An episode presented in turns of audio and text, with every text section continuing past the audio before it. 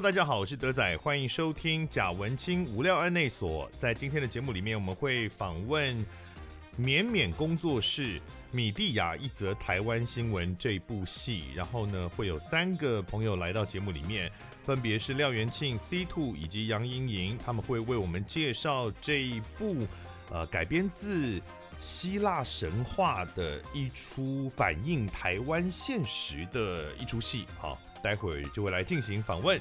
那么在开始的时候，我想先来分享一个餐厅，不是夜配啊，就是这个礼拜呢，我有朋友约我吃饭，然后呢，呃，我们是约在庞德罗莎。其实我不知道有多少人还记得庞德罗莎，因为他们快倒光了，在台北剩下两家店，好像台中有一家店了，现在没剩几家店了。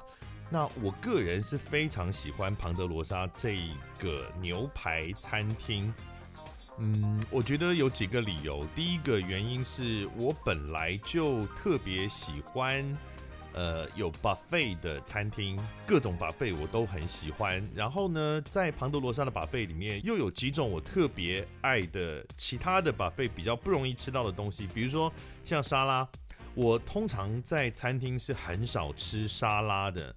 就我的饮食一直都没有那么健康，但是在庞德罗莎的沙拉吧里面有几项东西是我特别喜欢的，比如说它有青豆，就是三色豆里面的那个青豆。我知道很多人不喜欢青豆，或甚至是他不喜欢三色豆的原因是来自于不喜欢青豆。我我也听过很多朋友说，他们如果吃到有青豆的东西会把青豆挑掉，但我自己是很喜欢青豆的口感诶，我很喜欢那个咬下去有点啵。啵的那种感觉，反正我就是从小还蛮喜欢青豆的口感，所以这个我很喜欢。那一般的沙拉霸不见得会有。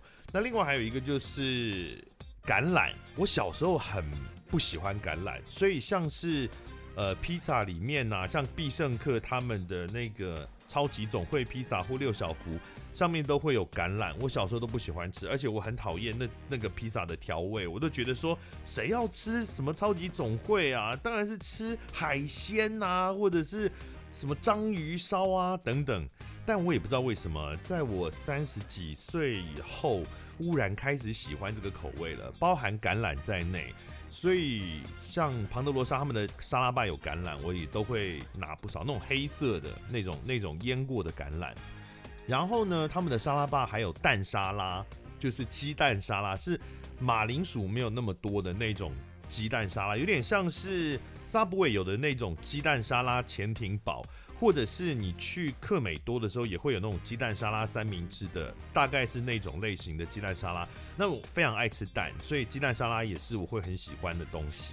好，那这些它都有。然后呢，它的这个汤可以加很奇怪的，我们小时候会吃那种飞机饼干，我不晓得大家有没有小时候吃过那种飞机饼干。那汤通常会加的是面包块嘛，但它有那个飞机饼干，就甜甜的那种感觉。我反正就是。正好，我觉得是正好，他们的沙拉霸都很对我的胃口。然后呢，在排餐的方面，坦白讲，我个人觉得庞德罗莎的排餐表现并没有太好哦。比如说它的炸物，像什么炸蝴蝶虾啦，炸什么东西，嗯，我觉得没有太好。然后那个柠檬鸡排也很可怕哦。牛排的部分表现还 OK，还 OK。但我觉得也不是到非常惊艳，可是呢，他们的排餐里面有一个我很爱的东西，就是烤马铃薯。他们有烤马铃薯，但上面是加那个 butter，加牛油。然后呢，他们的在沙拉吧上面还会有那个 cheese 酱，黄色的金黄色的 cheese 酱。然后我每次都会拿一大碗的那个 cheese 酱，然后几乎是把那个。呃，马铃薯泡在 cheese 酱上里面，然后这样吃非常罪恶，然后非常不健康，但是很好吃啊，我很喜欢。呃，就正好真的是很对胃口，所以我从小就很爱吃庞德罗莎，而且庞德罗莎在我小时候啊，它几乎是能够吃到的牛排馆里面算很高级的牛排馆哦。在它之上，大概就是像红屋啊，或者是像茹丝葵这种少数的几家，而且也不是那种连锁的。庞德罗莎就是最高级的。然后那时候台湾还有 Sizzler 时时乐，可是时时乐就没有庞德罗莎这么高级感。所以它曾经在我小时候会是一个有指标性的西餐厅，但其实我也不知道为什么，就当然是后来竞争越来越多啦。现在其实你要吃牛排，真的有太多选择了，所以大家越来越不喜欢吃。我自己的朋友里面，因为我很常约朋友吃庞德罗莎，但坦白讲，得到的正面的回馈比较少，比较多的朋友都觉得不好，然后我就呃，可恶，没有人可以陪我吃，然后。他的生意也真的很不好哎，我我比较常去以前，因为以前在内湖，每个礼拜会去 Fox 工作嘛，然后内湖那边以前有一家，就在很久以前曾经内湖开过享食天堂的那个同一层，然后那个整栋现在都改装了啦，所以现在已经那家已经搬走，但以前我常吃内湖那一家，然后后来呢，他开了松烟这一家，所以松烟这家我现在会去吃，呃，另外在公馆有一家。然后，呃，台中的我忘记有没有吃过，好像没有吃过。但台北的我都还蛮常去吃，他们的生意真的很差哎。就我应该是没有看过他们有任何在餐期的时候，即使是正餐期，就是比如晚上六点、六点半、七点这种时间，有超过一半的这个客人，哇，从来没有看过。我很常去吃，都是一桌两桌这样子。呃，像这个礼拜我去吃的时候，总共加起来好像连我们就三桌，然后一桌不到四个人。我在想说怎么办呢？会不会倒掉？像那个内湖那间倒掉的时候，我就超慌张的。我说怎么办？完蛋了，以后吃不到了。哦，还好后来松烟开了一家这样。当然对我个人而言，除了正好是对到一些自己的胃口之外，也会有一点是童年回忆的感觉吗？就是因为你人到了三十几岁之后，其实你会渐渐的感觉到你小时候或你理解的这个世界的样貌，慢慢的在改变，而且那改变会越来越明显，就品牌都不见了。你小时候看到那些品牌消失了，然后你慢慢会发现街道的样貌也改变了，什么店都改了，然后建筑也换了，你越来越明显的会感受到。你熟悉的一切正在慢慢消失当中，那所以会有那个越来越强烈的怀旧的气息。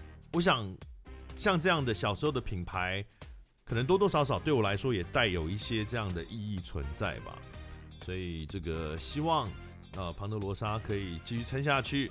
哦、虽然他们的会员制的几点烂爆了，他们超级不优惠。然 后哦，还有一个我要 complain，就是他们庞德罗莎的沙拉吧上面不是都会贴说啊，这道菜是什么？这道菜是什么？有那个小的说明的卡牌吗？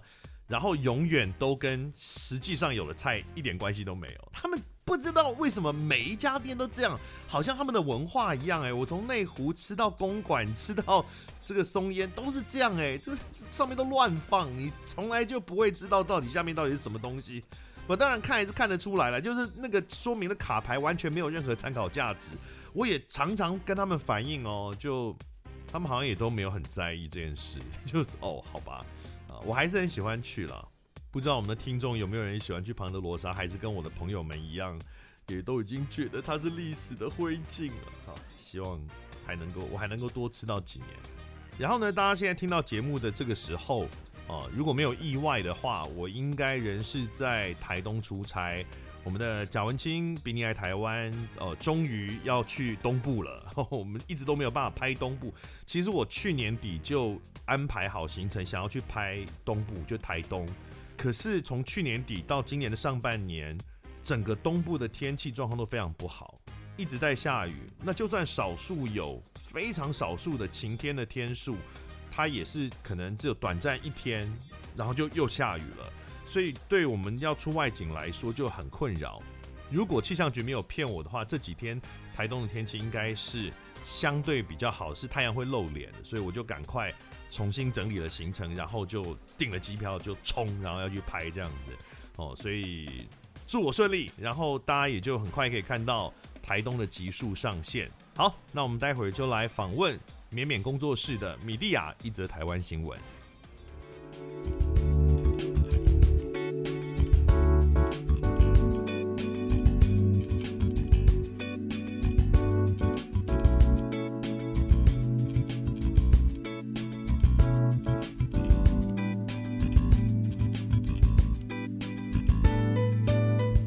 的，接下来呢就是要进入今天的访问了。那么我们今天现场又是来了三位朋友，他们非常拥挤的挤在这个小空间里面。三位朋友是要来宣传一部戏，叫做《米蒂亚一则台湾新闻》，这是勉勉工作室的，好像是第八部作品了。好，那么我们先来为大家介绍三位朋友。首先是本剧的编剧及导演廖元庆先生。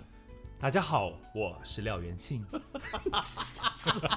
为什么要那么 gay 掰啊？同时也是舞台设计跟服装设计。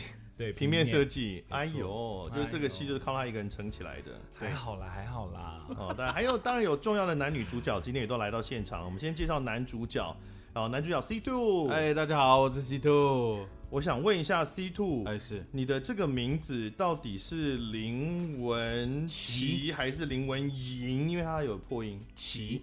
林文琪，对对对对对，OK，林文琪先生是，那大家都叫他 C Two，是的，我们等一下再慢慢来一点点介绍。那个这个先介绍女主角，女主角是杨莹莹女士。嗨，大家好，我是莹莹。好的，这就是这部戏的编导以及男女主角今天来到现场。Yes，廖元庆来过了，他之前是那个镊子的时候来嘛？对，哦，当时是杨教头。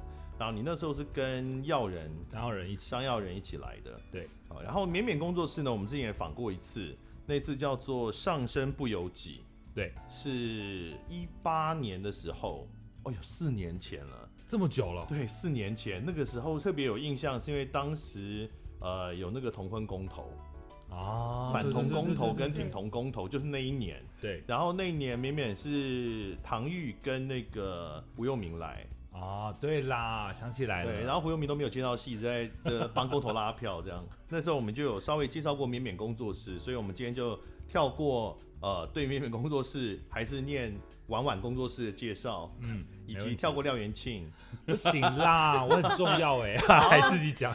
好，介绍一下导演，介绍一下导演，廖元庆先生是华冈艺校。呃，戏剧科，戏剧科毕业，然后大学是念文化大学戏剧学系，文化大学戏剧学系啊，对的。哎呀，但是这个硕士班呢是在另外一个学校念的啊，北艺大，北艺大，哇，台北艺术大学，在这个关渡的那一间啊，对，都在山上，是呃三间学校，然后呢，呃后来当然就成为先是你是先做演员对不对？我其实是先做舞台，舞台设计啊，呃，因为那时候想要做舞台，觉得演员好像赚不到钱。做舞台是做舞台的什么？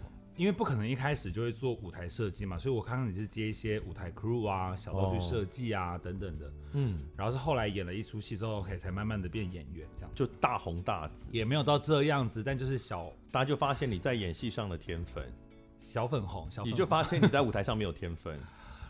你怎么接？我问你。反正后来，其实，在很多的演出都会看到廖元庆，非常多啊，各个不同的剧团都有他的踪迹。所以我们之前也合作过两次，一次是同党剧团的《平常心》，然后一次是台北海鸥剧团的一个独剧《早安主妇》的独剧，然后合作过两次。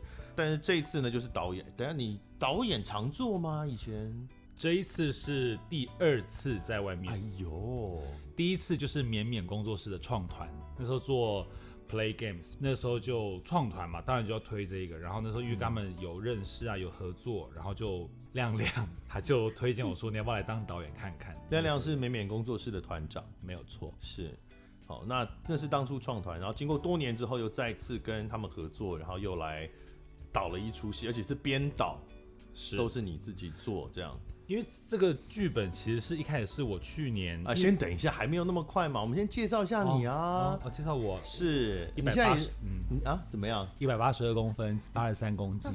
你现在单身吗？单到不行哦，是哦。因为我在路上碰过他，当时他一副甜蜜的个要死，然后跟我介绍他的男朋友，然后我就心中充满着恨的离开了。现在还不是这样，但是我现在是有自主意识的，不想要谈恋爱。哎呦，都是这样啊，吃不到就说不想吃啊，这太怕了，太怕了。哦，好，现在也是老师对不对？对，你是在教高中复兴高中戏剧班跟华冈艺校。是啊，我们这一次的米蒂阿姨的台湾新闻也这出戏也是当初有在复兴高中的毕业制作做过，对不对？就在去年，嗯对，然后那时候是让全班只有三个男生，嗯，然后就根本想不到要做什么剧本，然后当时刚好因缘际会之下就改了这个剧本，然后就演了这个剧本，把它改成台湾版这样。班上的那三个男生是男生吗？我懂你在说什么，他们是在舞台上可以是男生。哦，他们有呃 ability，他们有能力成为男性。有有有有有。哎呀，你会画中含玄机啊？其实蛮明蛮明显的，我也没有在场。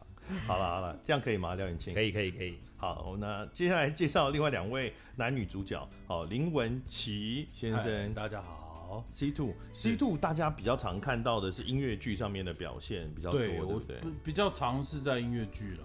是因为你原来就是学声乐出身的嘛？对，我大学也是我文化大学。啊，文化大学，同一栋，同一栋，但是我是同一栋，对，嗯嗯，哎，音乐系跟戏剧系是同一栋，同一栋。哦，艺术学院。哪一栋啊？你们是大什么？大人鬼故事那一段。哦，就八逆八卦那一段，对对对哦，你很八卦，你怎么知道逆八卦？因为我是文化的啊，哦，受感我了，政治系，我是文化政治系，我是大城管啊，哦。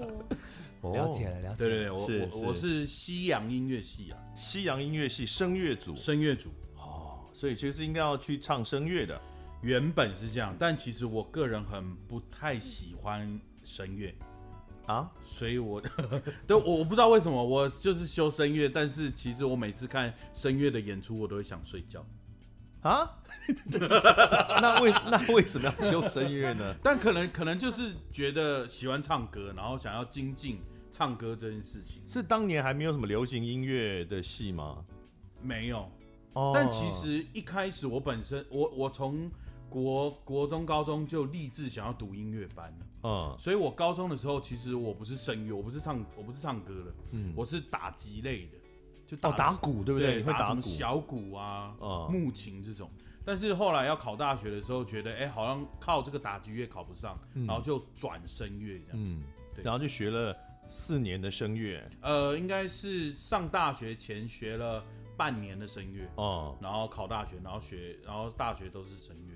嗯，但是还是不喜欢声乐，所以对之后做音乐剧，对，就是唱比较流行一点的东西。所以你其实最最想做的是流行演唱嘛？其实也不是音乐剧吗？呃，当时一开始，对对对对、嗯、对啊，那也是因为流行演唱不是很容易得到机会吗？在那个时候，呃，对啊，就是因为我们那个时候学声乐的时候。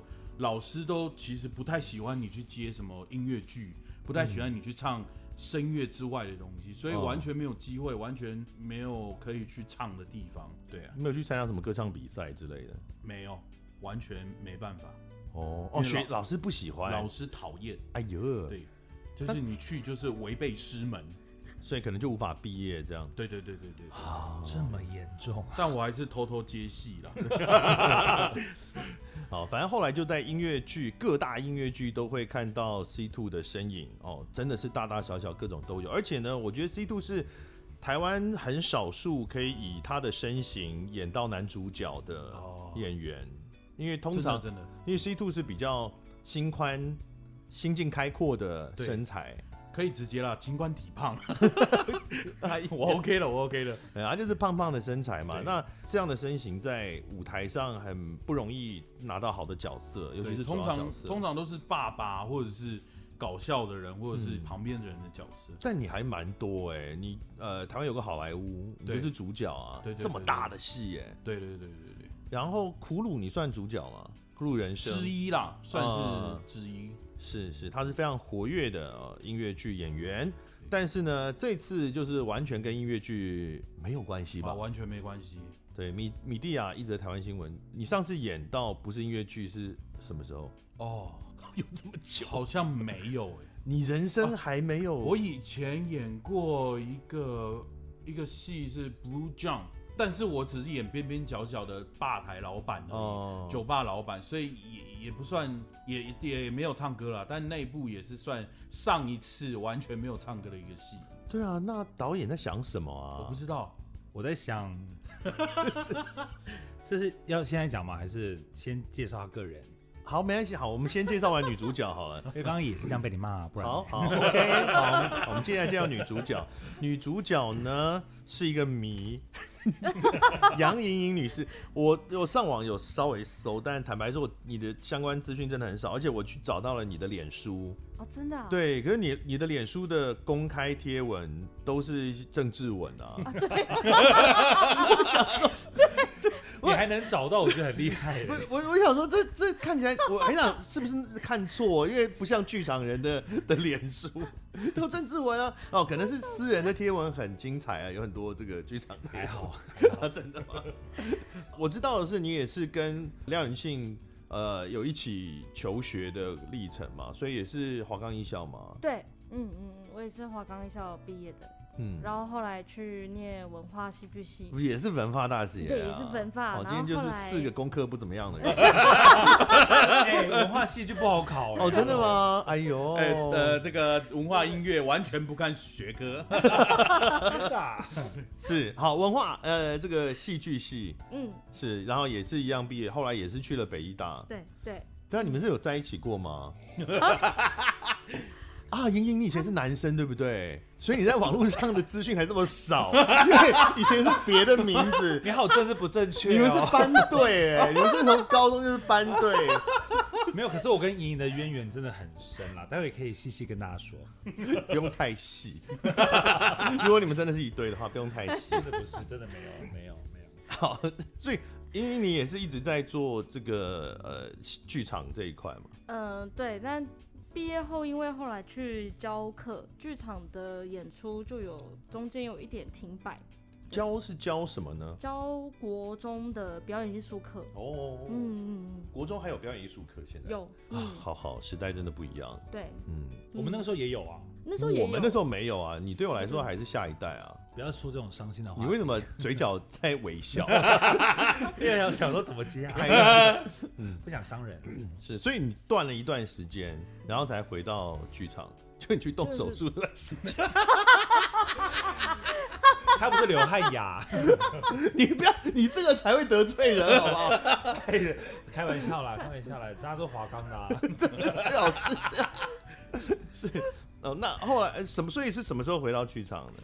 大概是一九年左右的时候，所以其实也才三年啦，也确实是，就是中间有一年没有没有演出，嗯，对，然后后来就陆陆续续这几年。慢慢的接到工作是，所以这像最近这几年，你主要的演出的形式是什么样的戏？都还是比较偏，就是纯戏剧的演出，嗯、或者是需要现代戏剧。对，现代戏剧就没有儿童剧啊，没有音乐剧啊，嗯，没有，没。然后是那种很很风格化的戏吗？呃，也不会，但是去年有接一个是跨。舞蹈的演出哦，对对对对对，所以呢，就是我们的导演，你选了一个回到剧场不久的一位女主角，跟一个没有演过 这个纯戏剧的男主角，Why？因为哈，我觉得人要做善事，你到底在讲想什么？我在想什么？就是我很多事情我都是靠感觉的，没有解释到任何事情，我还没讲完啊，跟谈恋爱一样。所以说我，我我我那个时候在想，因为。这一出戏里面，我有做了一些更改，变成是整出戏是全女，只有一个男生。嗯，然后我又很想要把这个新闻这件事情弄弄得更大家比较能够去接受的一件事，就是它其实就是一般生活我们会身边发生的事情。嗯，然后我就不想要找一个哇一个美男子或者是一个什么大家会觉得男主角的类型，这样讲好吗？不是啊，但是我也不能够选。我刚刚有一点点小小难过，但又觉得还算了。对啊，这样讲好吗？因为我是引用那个德仔的话。什么？我哪有这样讲？我没有这样讲。不是，但是我只说他胖而已。不是，但是因为我会想要 C two 的原因，是因为第一个是我觉得他的样子是很亲近的，嗯，就是他。让你不会跟他有距离感的，是，然后再加上很多他的心宽体胖的部分，很容易切入到台湾很多类型的男生的样子，你懂我意思？所以你是说台湾胖子很多？你要不要否？那你能你能否认这件事吗？我我身边胖子很多啦，我是不知道台湾普遍来讲胖子多不多啦。就是我有一点想要的是，我想要让大家在看的时候，不会因为呃男女主角长得怎么样而去对这出戏有什么其他的期待。对，然后再加上就是之前因为《嘻哈游记》跟 C Two 合作，我发现他是一个非常好工作的一个人。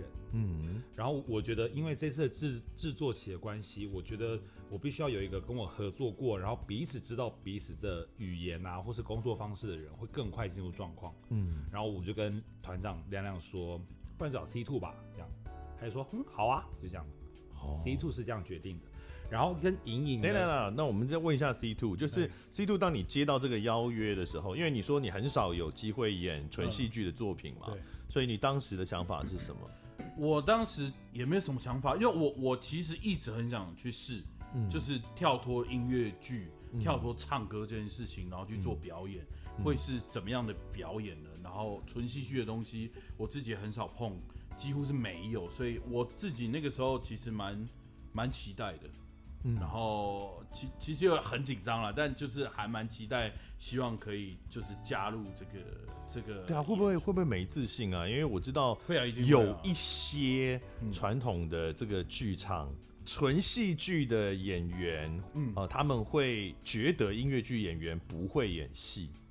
我我觉得这个会是一个刻板印象。是啊，是啊，是是有有一些人会这样想。而且我觉得应该是说，确实好像会是这样。那 真的哦，好 好吧。对，以以我自己来说，我觉得我是这样子啦，因为、啊、因为因为我我不是戏剧科班嘛，所以对于演戏这件事情。其实我是有点惧怕的，甚至到不喜欢。但是我为什么会接音乐剧？因为有唱歌，用唱歌讲故事，我就觉得哎、欸、是 OK 的。嗯，对啊。但我觉得这一次我也不会说就是很排斥或什么，因为都是有工作过的朋友，然后他们都都会很好的引导我，我就觉得还蛮蛮好的这样。哇，所以这个对 C two 的职涯会造成很强烈的影响，是他第一次挑大梁做纯戏剧的演出，为廖元庆，万一这个做的不好，他以后可能就再也不敢做了。我就要就是退出。哎呀，不会啦，不会啦，哎，自己讲的我有点嘴软。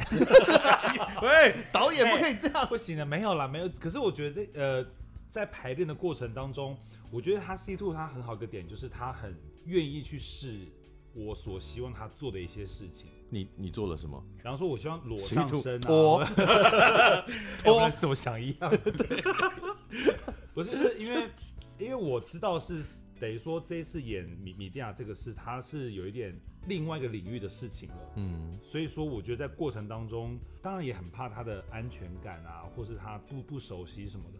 可是其实排练下来，我觉得他也是一个身经百战的演员啦。嗯，即便是没有歌曲或者什么的，他都还是可以。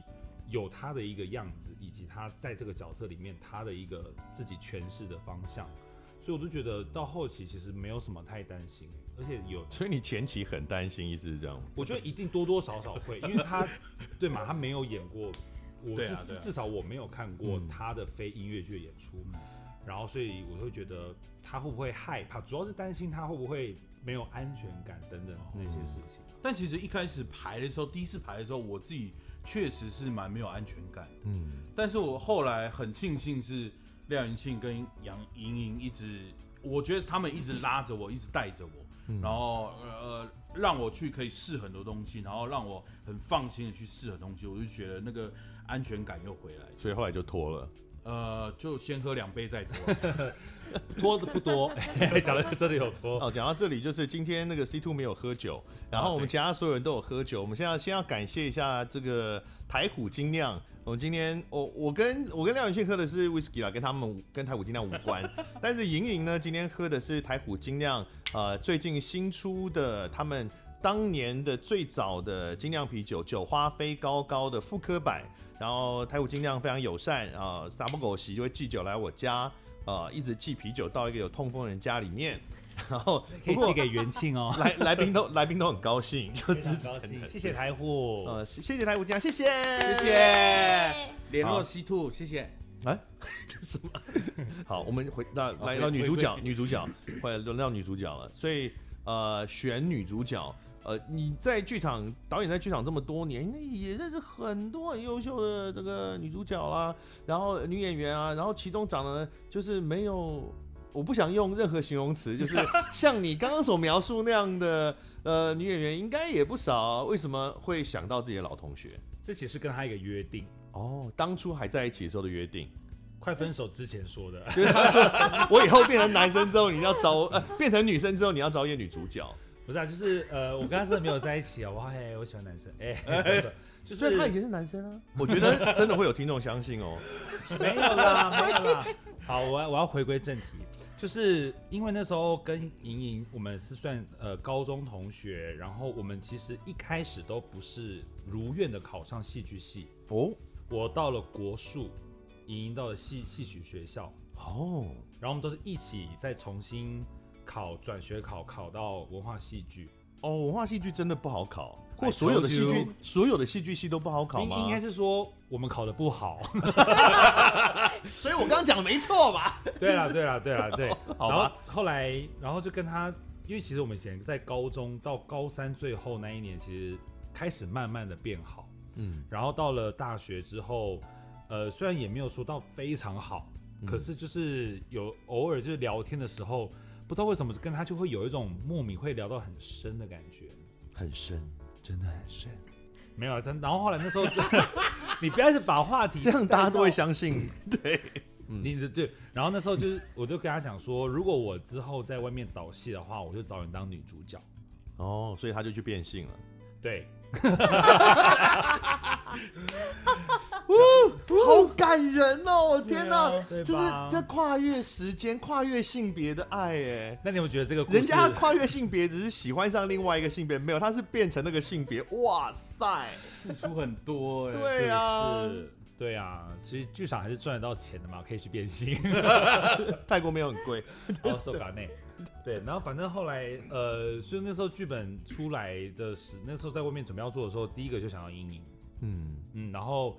而且我也就是等于说也知道他在处理角色或者他在舞台上的样子，我觉得他在这个剧本里面他会有点卷土重来这个剧场圈的感觉。哦，Yes，好啦，就是说在年学生时代呢，两个同样对戏剧有憧憬跟想望的年轻人，然后彼此哦相濡以沫之余呢，就定下了这个约定，就是未来希望能够合作。然后你要导戏，要找她当女主角。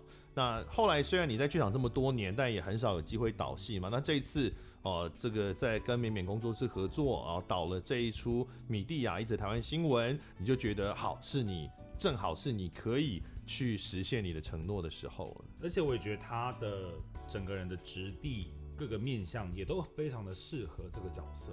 哦，对，而且我哎、欸，我们两个高中毕业公演是男女主角，谁是男主角？当然是他啊！哇，这个经过刚刚的前提之后会变得非常复杂哎。当然是他啊！哦，好、啊、好，观众真的会很乱，好不重要。反正无论如何，他现在是生理女，OK。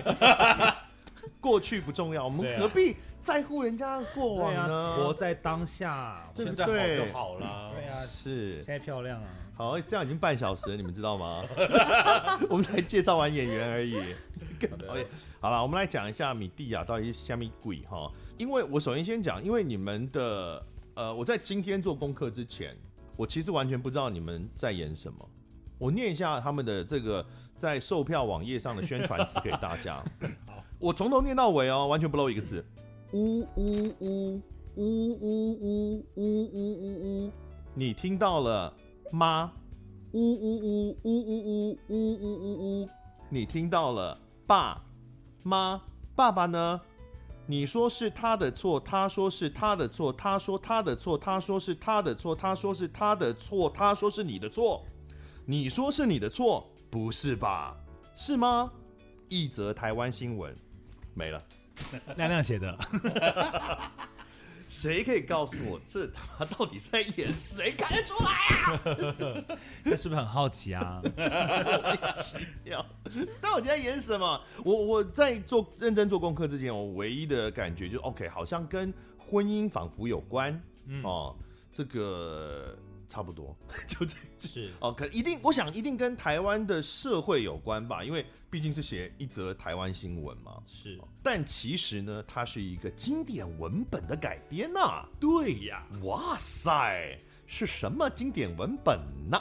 哈姆雷特，没有开玩笑的。屁！哎，观众会相信 你，不要这样。好了好了，是你为什么要拨头发？你没有头发可以拨，你为什么？我以前当女生的时候是长发啊。哦，这这部哦，所以你也变过型。对啦对啦对啦，好啦，好好，是什么经典文本？快告诉大家。是那个希腊经典的悲剧《米蒂亚》。是，那可以跟大家介绍一下这个。古希腊的经典的悲剧作品吗？好，这个作品呢，它其实是源自于一个希腊的神话故事。嗯，就是呃，我不知道你们知道听听过金羊毛？金羊毛？金羊毛，就是有呃一个金羊毛、银羊毛吗？呃，金羊毛，你是掉哪根毛？哪根毛是？不是，呃，这个这个这个故事主要在讲说，呃，有一个男生。他想要那个金羊毛就是一个宝物，OK，然后他想要得到，于是他就借用米蒂亚这个女生的力量，等于说米蒂亚去帮他拿到这个金羊毛，嗯，然后两个就结婚，但后来呢，这个男生他就出轨了，他喜欢上了一个国家的公主，于是就把这个米蒂亚抛弃了，嗯，可是呢，在这个米蒂亚他在婚姻的过程里面，他们其实有两个小孩，然后都婚姻幸福美满，米蒂亚也也是这么觉得。但这样被抛弃之后呢，他就伤心欲绝嘛。结果他那个这个男生出轨的那个未来的岳父呢，还来这边赶他走，说你不可以在这里，不可以在这里。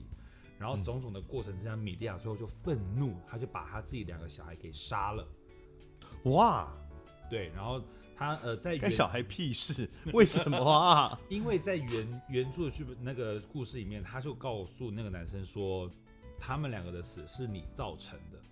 就是是因为你简而他为了要报复这个男的，让这个男的痛，去杀了他们共同的小孩。对，即使这样会让他自己也很痛。但故事的最后，他这个他就那个被阿波罗神接走了，因为这是希腊神话。谁谁被阿波罗接走？米蒂亚。所以女生后来被阿波罗接走了，算是一个对他来说是个啊好的结局吗？对米蒂亚来说？对米蒂亚以以及以那个当时希腊戏剧对观众来说也也是一个救赎嘛，或是一个观众可以接受的结局。嗯嗯，对。但是其实自古以来，大家对于这个剧本都很好奇的是，他到底为什么要杀小孩？啊，他不止杀小孩，对不对？对，他还杀了那个小三以及小三的爸爸。凶 狠的女人的故事。凶狠对，然后因为坏男人跟凶狠的女人的故事，渣男与凶狠的女人。是是是。对，但是然后大家就会一直很好奇是。到底什么样的契机？因为他其实，在剧本里面，他就是一个念头而已。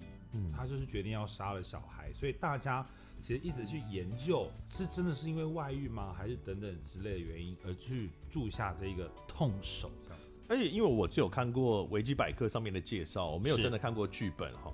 然后，所以他在杀他的两个小孩之前，他还叫他的小孩帮他去杀。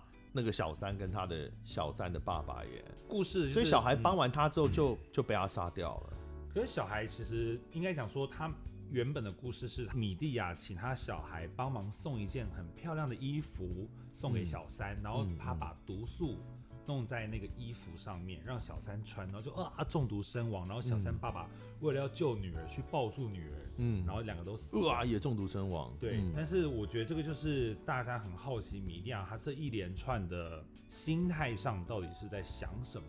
嗯，好像也蛮多心理学家不仅研究伊迪帕斯嘛，也也会研究米蒂亚对于杀了小孩或是他这一连串疯狂，嗯、他们会称为疯狂的行为，嗯、到底可以怎么解释这样子？嗯呃，饰演米蒂亚的就是我们的莹莹，是。是，然后呢，饰演渣男的就是我们的 C Two，对，没错，是你特别挑了一个你觉得很亲切，然后 看起来善良亲切的人来演一个渣男，因为渣男不能够靠外表，他不能单只看外表就决定他是否渣，哦，所以你要找一个看起来很不像渣男的人来演一个渣男，某个小小的因素，哦，OK OK，好好好，所以为什么会选米蒂亚这个剧本？来做改编呢，呃，当初时是因为，就刚刚前面有提到是去年那个复兴高中的制作，嗯，然后因为学生的关系，然后而且当时的社会上有一则新闻是，一个单亲妈妈杀了两个小孩。嗯，对。然后，可是我当初看这个新闻之后，很多人会去讨论说，为什么就是杀小孩就是不对，他妈妈就是该死什么的。这妈妈最后也被判刑嘛。嗯。然后我那时候就觉得，可是为什么没有人去探究到底妈妈为什么要杀了自己的小孩？大家一昧的去，我我觉得我也是这样哎，就是我看到类似的新闻，时候也会这样感觉，比如要自杀，带着自己小孩去死的，那我每次看我就觉得。好，我懂你的悲痛，你可能真的觉得不想要再存在在这个世界上了，你有很多年理由。但干小孩屁事，你为什么？然后他说，可是没有我，他们活不下去。可是你带他们去死，他们也活不下去啊！你没有解决任何问题啊！到底是什么？我我我们一直不能理解，就是，但我不知道他们也不是说精神有问题，他们也有可能他们的理由。但我只是说，作为一个。呃，新闻的观众，我我一直很难以理解这件事情，为什么会想要呃带自己小孩一起赴黄泉？嗯，而而且三个月前也有一个新闻是夫妻吵架，结果那个爸爸也杀了自己两个小孩，哦，然后自己跳楼。我那时候自己的解读是说，他不他没有办法放心这件事情。嗯，他的小孩，他一定某个程度上他非常爱他的小孩，所以他才会带着一起走。不然他可以什么都不管，我不知道你懂不懂我的观念啦。但这样讲就是两边都可以解释，你可以因为爱自己的小孩，所以自己走，让小孩继续过他的人生；你也可以为了爱小孩，带他们一起走，然后都是爱啊。可是这真的会是理由吗？所以这出戏就是在我会想要改变这个，就是有某个程度上，我就是想要跟当时的学生去讨论这件事情，就是到底我们所看到的事情是否就是事实？嗯，我们所看到的新闻。他难道就是结果吗？嗯、法官判、嗯、判决的结果就是这整件事情的最终的样子吗？嗯，然后我觉得刚好他们高三这个年纪，应该要能够去思考新闻。或是的，无论是新闻也好，或是他们所所见的任何的真相事实，嗯，他们都应该有思考的能力去判断这些事情。是，所以有点像以古喻今的感觉啊，有一点是去探究，因为米蒂亚的这个悲剧其实是整个故事啊，像金羊毛的故事是非常知名的希腊神话的一部分，但是因为毕竟它的年代就是它是神话改编，而且那个神话年代离现在非常非常的遥远。它不只是年代遥远，它文化体系也是完全不同的，因为它毕竟是希腊神话嘛。那台湾还是个东方的移民社会。嗯，那在这个改编的过程中，有没有遇到什么问题呢？嗯，改编的过程中，当然你觉得很简单，隔行如隔山啦，哪有简单？对啊，我们刚刚都讲的，还没讲到编剧的部分呢。刚刚讲说你是很少导演，但你有常常做编剧吗？Not at all。对啊。所以我怎么敢呢、啊？你们怎么敢接他的戏呀、啊？就是一些情情绪勒索吧。天哪！没错，嗯，主要是因为学校的体系有些剧本它需要版权，嗯，你不要去谈，那但学校经费有限嘛，是，所以都还是会尽量希望老师去找一些可能已经过了几百年了，或是不用到版权之外的剧本了。嗯，对对对。然后，但是我是做这个剧本，然后想要讨论这个事情，然后。文化上或是改编上，我觉得最困难的是讲话的语感，应该是这样讲。因为希腊悲剧它就是当时是呃很像诗，然后大家比方说有有歌队也好，或者大家就是有点像在宣扬什么事情的方式，所以它很多文字虽然看似情感浓烈，可是念起来其实根本一点都很难去阅读。嗯，因因为我没有学过编剧，然后我只是想说，如果是我。要演这个角色的话，什么样的台词或是什么样的感觉，我会能够最容易被观众听见？嗯，我所想要讲的事情，嗯、所以应该是说我在整个改编的过程，在当时是等于说我只要改编好一场，我就会自己试着演。嗯，那你为什么不自己演就好了？因为那是毕业制作啊，哦、有道理。对，我不能演啊。对，对是学生要演的，是学生要演。然后，其实你很想下去演，对不对？我这个剧本哦，你自己写一写，应该会想下去演吧？自己写的啊。我觉得一一，而且就是演员一定要有这种感觉，就是说我连我自己写都很想要讲讲看这些台词。对，那你想下去演，就是想演女主角还是男主角？哦，难哦，男主角哦，真的哦，嗯。因为认真的回答，因为女主角我一定可以演的很好。哎呦，你想要挑战一些？挑战，挑战，哎呦，跳脱舒适圈。我还以为我刚刚想以为说哦，有了一个很认真的答案就没有。我很认真的。好了，那那演员在这个排的过程中，不会觉得说，因为像你讲，这是你觉得最舒服，廖元庆觉得最舒服的表达这个呃，你想要表达的这个内容的的台词，可是对演员来说，不见得会这样觉得啊。嗯，比如说呃，C two 或莹莹，你们在你们会觉得说，可是我觉得这句话我我不会这样讲，或者我应我想要怎么样诠释，会不会有这样的状况？我我觉得我比较简单是，就像我刚刚讲，我我不是戏剧底，所以大部分的在排的时间，其实我是很信任他们的，所以。呃，我都会先去试试看，他们觉得有问题，我才会去做修改或者什么，所以我还是会照上面的去完成它。啊，为什么要新的？他也没编过剧啊。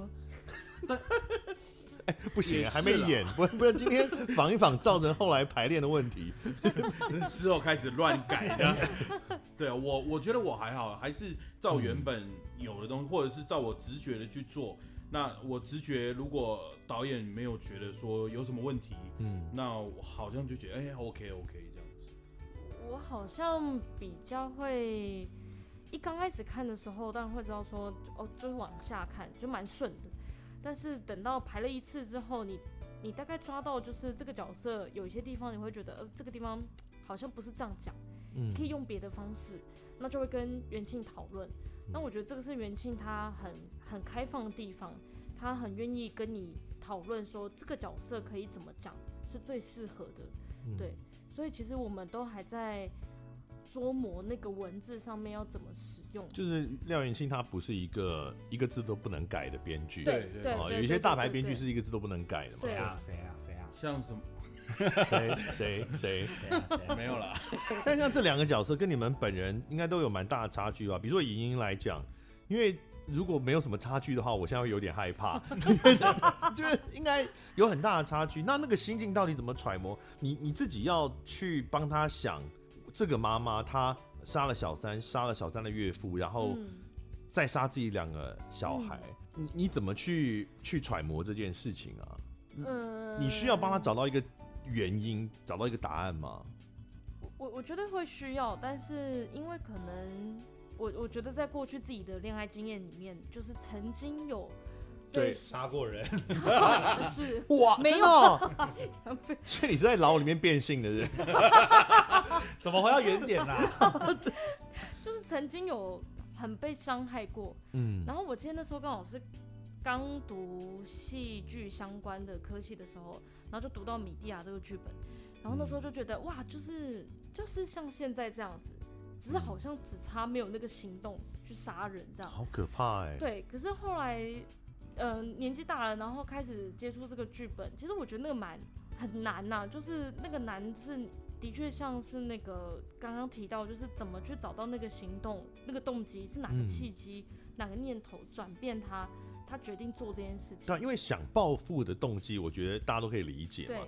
只是说那个暴富的强度要强到这么决绝的时候，其实我们的生命经验恐怕都很难去贴合在这件事上。比如有一种是是有一种演演技，是说把呃用自己生命某的某些经验去类比，可是当他已经极端到这种地步的时候，要到底要怎么去去贴那个角色啊？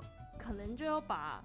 日常生活很小的事情，可能就要自己真的去杀两个人试试。素材我们这边会安排。但我其实有闪过一个，就是类似这样的经验，欸、就是我我之前有在咖啡厅打工的时候，嗯、然后那个吧台很多的蟑螂，嗯，然后。但我不想要让那个蟑螂就是留下来，所以我就是一看到蟑螂，就我下意识的用我的双手打下去。嗯嗯嗯。但我一打的时候，我其实有点害怕，因为虽然没有很大只，但是小小的。但我就看它那个枝这样炸开在我的手掌，嗯、然后我想说，呃，我我我我怎么杀了他这样？但我觉得那个行动就蛮接近的，就是一个下意识，就是我要我要他死，然后你就手就过去了。哦、嗯。所以其实你觉得那是一个？反射指使的一个行为，他不见得是经过深，比如那个妈妈经过深思熟虑之后，觉得我希望我的儿子死，然后最后做这件事，可能是没有到这样的动机。呃，不一定。就那一天我跟清白完之后，我也觉得不一定。嗯，对，但是一定有某些时刻是他一直在闪过这些念头，他知道这件事情不可以这么做，但是最后可能是不得不。不得不？为什么不得不？是不得不杀岳父，还是不得不杀小孩？我我我觉得都有哎、欸。嗯、为什么不得不？但是我觉得这个就是米蒂亚这个角色，她很耐人寻味的地方，就是我们明明都有选择。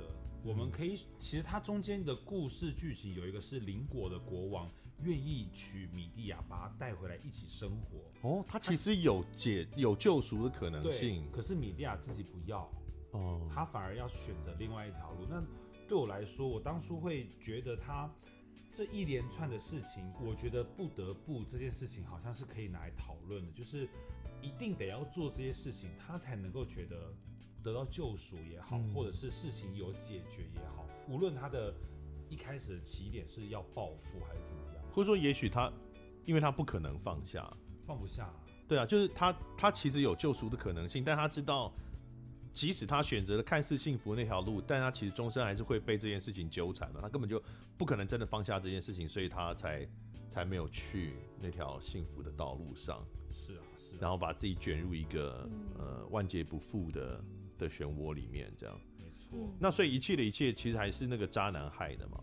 害渣男。呃，对，我们视线都投向 C2。对，一切一切都是渣男害。但是其实，在这个戏里面，其实渣男会渣也有一些原因在。哦，不要为自己开脱。对，我有我有帮他开脱啦，我有帮他开脱。对，编剧有帮他开脱。但因为可能半年前我刚结婚，所以可以。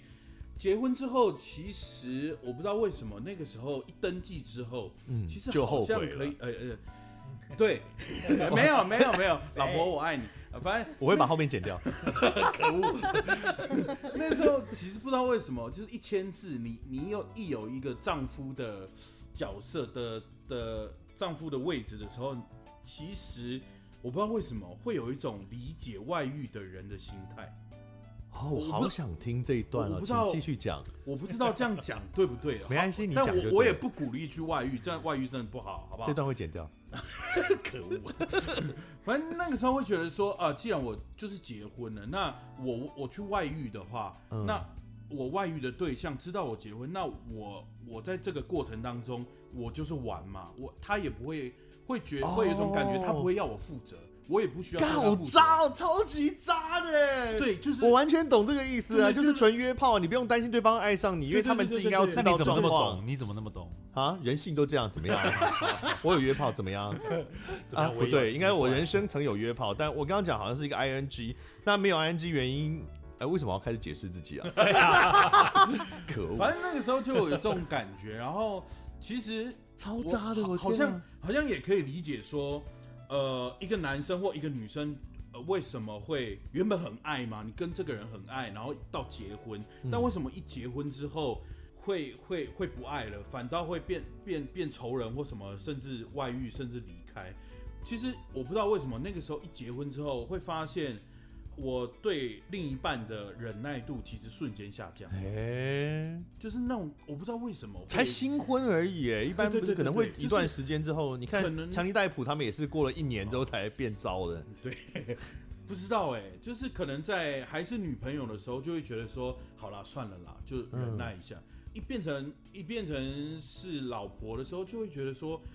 哦天哪，这些我不能忍受的东西，我要一辈子。哎、欸，我真的，这其实，在听常常听异性恋的朋友们聊起类似的这个状况，嗯、好像也是他们就是文化很常见的的一部分。呢，有很多男生都这样觉得，异性恋男生就是说，结婚之后一变成老婆，就是就没有那个魅力就不见了，或者是我是不我是不会觉得魅力不见，爱情的坟墓这样，但就会就突然这些感觉突然就被放大了。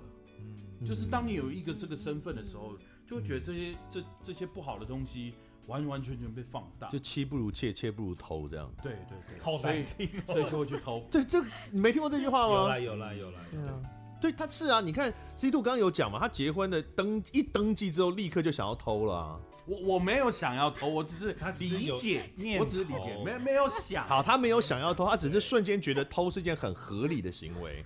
呃，等于说，呃，他应该不是他可能认为，我我要把他开脱，我把他开脱，他没有认为这件事情，而是他可以知道那一些人为什么会这样，可是并不代表他要这样。可以同意吗？我完全不同意，但可以理解。但可以理解哦，可以理解他们做这个这个行为的理路这样子。对对，就像我可以理解米蒂亚为什么杀人，可是我不会杀人。嗯，至少现在你可以理解他为什么杀人，你可以理解他杀人的原因，但是你并不赞同用这个原因去杀人嘛？意思是？我现在道德观还是还是觉得可以。你的道德观如果到，那我也有点害怕。这场是怎么回事？你不要再害怕好不好？勇敢。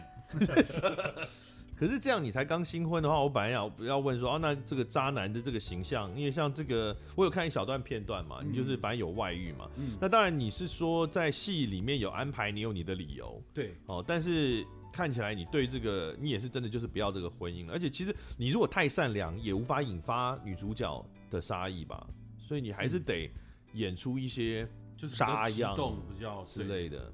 对，那我本来想说，那这跟你本来的个性的的状况，本来原来是个渣的人吗？其实我觉得某种程度有一个蛮像的，就是我我自己本人其实有一点小闷骚，就是那种闷骚，对，算小了，就是那种 那种是呃，不管我遇到任何事情，我的不好的事情或好的事情，我都自己吞，我都自己解决，所以那会一直压，一直压，一直压。但是为什么这叫闷骚？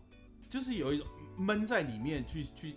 燃烧不是那个闷烧哦，是闷在里面。等下，只有我听错吗？压力锅啦，压力锅，压力锅，压力锅啦。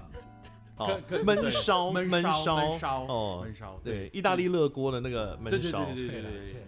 反正就是我，我觉得某种程度就是很闷烧，逆来顺受，然后闷葫芦，我们也都讲闷葫芦。对，但其实不愿在心里面这样。嗯，所以这个角色也是这样，有有一点点。所以这样中，然后最后爆发出来或什么的，所以他并不是那种花花大少型的，就是到处拈花惹草啊什么的那种。因为当初在做这个剧本的时候，我很怕，嗯，我会把它变成了一种就是一样，大家看某个新闻的状态一样，就是一定是谁的错，啊，或者怎么样。所以说，我不想要站在男方或是女方那一边，我希望把。整个整个角度再扩张一点，然后让大家观众自己去评断，你认为有罪还是无罪，或者是你懂他还是不懂他。是，但这个就是要问，因为这个题材它很容易就会拍成观众要站边的题材。嗯，哦，就比如说，呃，对于渣男你能不能忍受？有人有些人就他这是很敏感的议题，那那女生那个罪犯的部分就更严重了，他杀了自己的小孩，杀了这么多人，你还要帮他讲话？你还要说他是有理由的哦，他是有什么不得已的苦衷？刚刚大家都说他有他不得不的理由，他杀这么多人还不得不的理由，这个其实很容易就会观众就会被或自愿的要站到某一个边，嗯，因为他的道德压力可能会让观众不敢去思考自己有会站在杀人犯那边的可能性。那这个在。呃，像你刚刚讲剧情安排，或者我们在演员的演绎上，因为你们呈现出来的这个角色的样貌，也会影响观众的选择嘛，他道德上的取舍。嗯，所以你们有做做什么样的考量或调整来来避免这个状况？应该说这一次，呃，那个时候我们在第一次读剧的时候，跟所有演员一起讨论这个剧本，然后大家会有很多呃想法。现在我们走一个方向是有点像是跟着观众一起解谜。你知道现在不是很多像比方什么新闻大搜查，所以他们会有一个旧的新闻，嗯，然后他们会访问当时做这个新闻的检察官，或是验尸官，或者是什么的，去一起剖析这个新闻。然后标题就是关键一原因让米蒂亚铸下大错。对，然后可能会去访问当时的这些关系人，然后对对对，然后我我们就有点想要，因为。他杀小孩是一个已知的状况，嗯，他杀了那个小三跟小三的的家人也是个这个状况，所以到底背后的原因是什么，以及他中间到底经历了什么，才是我想要给观众跟着观众一起去探讨的这个状况。哦，这个悲剧的发生在戏里面，它是可能前半段就会出现的嘛？就它并不是一个好堆叠到最后才忽然找一个悲剧结尾，不是这样安排的，不是这样安排的。哦、对，因为主要是我已经开开宗明义讲，我就是改编米利亚，所以大家如果有看过这个剧本的人，就会知道这个米利亚他最有名就是他杀了自己两个小孩。嗯嗯嗯。所以到可是到底为什么以像比方说现在很多新闻，到底单亲妈妈为什么要杀小孩？为为什么中尉要杀小孩？